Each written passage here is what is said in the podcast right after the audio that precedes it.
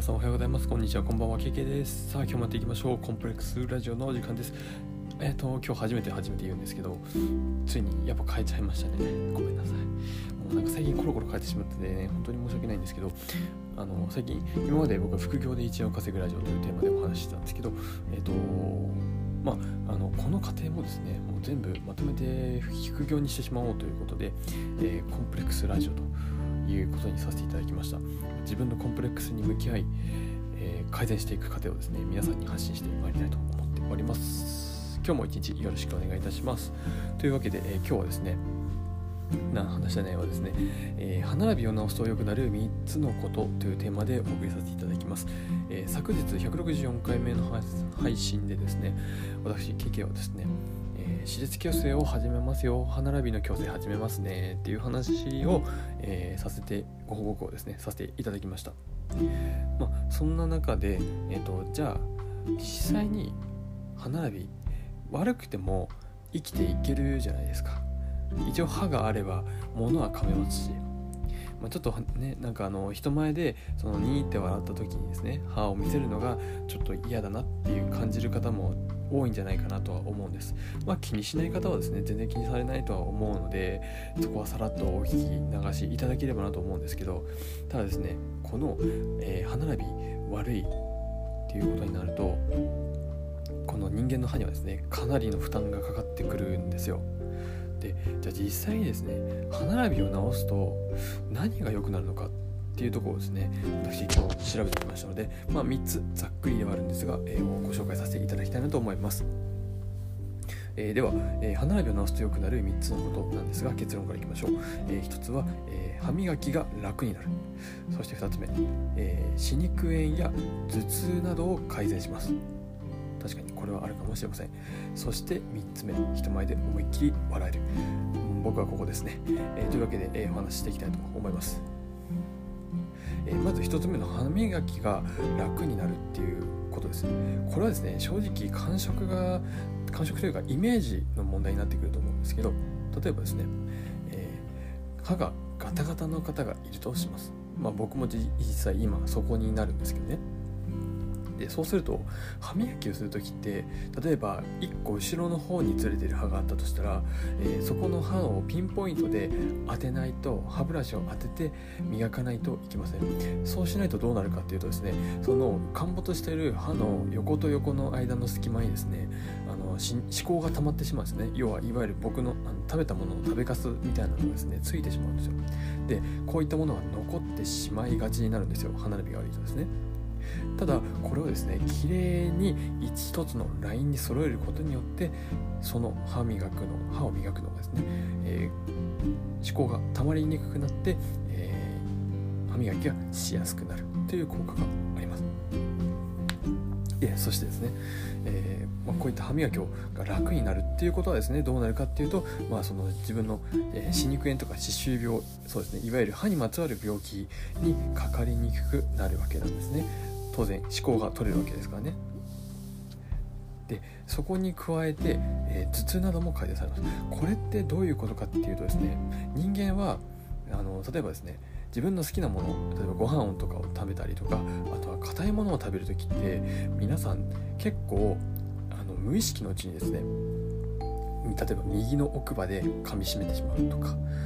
あとはですね左の前歯の方で左側の前歯の方で何か物をちぎる動作をするみたいなのってあの結構習慣づいてもう自分でも無自覚のうちにそういう行動をとってしまっているんですよ。ででそうするとですねどうなるかっていうと例えば左の歯で左側の歯で噛んだ時にですね右側の肩の方にかけて、えー筋肉が緊張する形になるんですね。ちょっとこれはですねなかなか、あの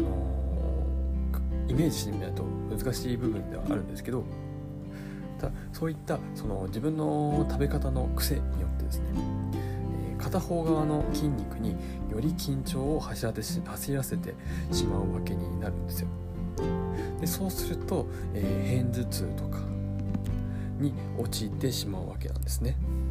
まあ、それ以外にもですねあの肩こりになってしまったりとかあとはもっとひどいのはあの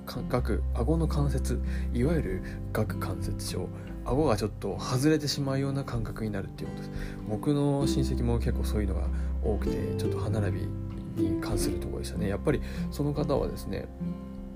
歯並びがちょっと悪くてで結構無意識のうちに自分のあの食べ食べやすい方の歯で、えー、物を噛むようにしてしまっていたっていうのが最近分かったみたいです。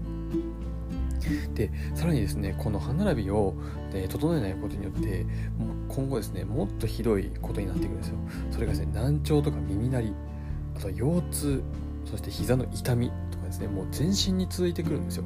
でこれ結構面白いところであの肩の筋肉って筋肉っていうのはですね体全体で連動しているわけなんですよ。でそうすると、え例えば右側の肩が張ってきたら今度はそれを左でカバーしようとするわけなんですよ。肩があの体がですね。そうすると左側に腰痛が来たりとかっていうもうあのなんか1個崩すと全部崩れていくんですよ。それぐらい歯並びっていうのは恐ろしいものなんですね。っていうのを僕も最近知りましたのでじゃあこれをですねもう改善していくしかないなというところで、えー、歯列矯正を始めたっていう形になります。というわけでこれが2つ目でした。ちょっと長くなってしまいましたね。最後3つ目さっくりいきましょう、えー、人前で思いっきり笑えるっていうことです、えー、僕が、えー、実現したいのは正直この3つ目ですね。もう人前で思いっきりニコニコして笑ってやりたい。自分の歯を堂々と見せてやりたい。もうこの一心で今頑張ろうかなと思っているところなんですね。やっぱりあのー、自分がですね自信を持って、えー、人前に見せられるっていうものになりたいって考えた時にですねやっぱりその歯っていうのはすごく大事だなっていうのを感じてます。でこれ結構面白いあのー、研究結果というか調査例をですね一つ最後ご紹介したいなと思うんですけど日本にいる住んでいる外国人の方のですね約76%がですね日本人の歯並びが悪いよというふうに感じているんですよ。で逆に歯並びがいいと思ってる人はわずか4%ぐらいなんですね。まあ残りの20%はおそらくあのどちらとも言えないみたいな形だと思うんですけど、まあ、それぐらいですね日本人の歯並びは世界各国から見て、えー、悪いと感じられている部分なんですね。それぐらい、えー、歯並びっていうのはその人前で見せる時にも一つ、えー、マナーみたいなものになってくる。これが外国と日本人の今のその意識の差だったりするんじゃないかなと思っております。なのでですねもうそういった部分も含めて僕はですね歯並びを、えー、歯列矯正をして、えー、整えていきたいなと思っております。というわけで、えー、今日はですね、え歯並びを良くすることによって得られる3つのことということで、えー、お送りさせていただきました。メリットですね。これは歯磨きが楽になる。そして歯肉炎や頭痛などを改善する。そして人前で思いっきり笑えるようになるということです。えぜひ参考にしていただければなと思います。最後までお聴きいただきありがとうございました。また明日このラジオでお会いしましょう。それでは皆さんバイバーイ。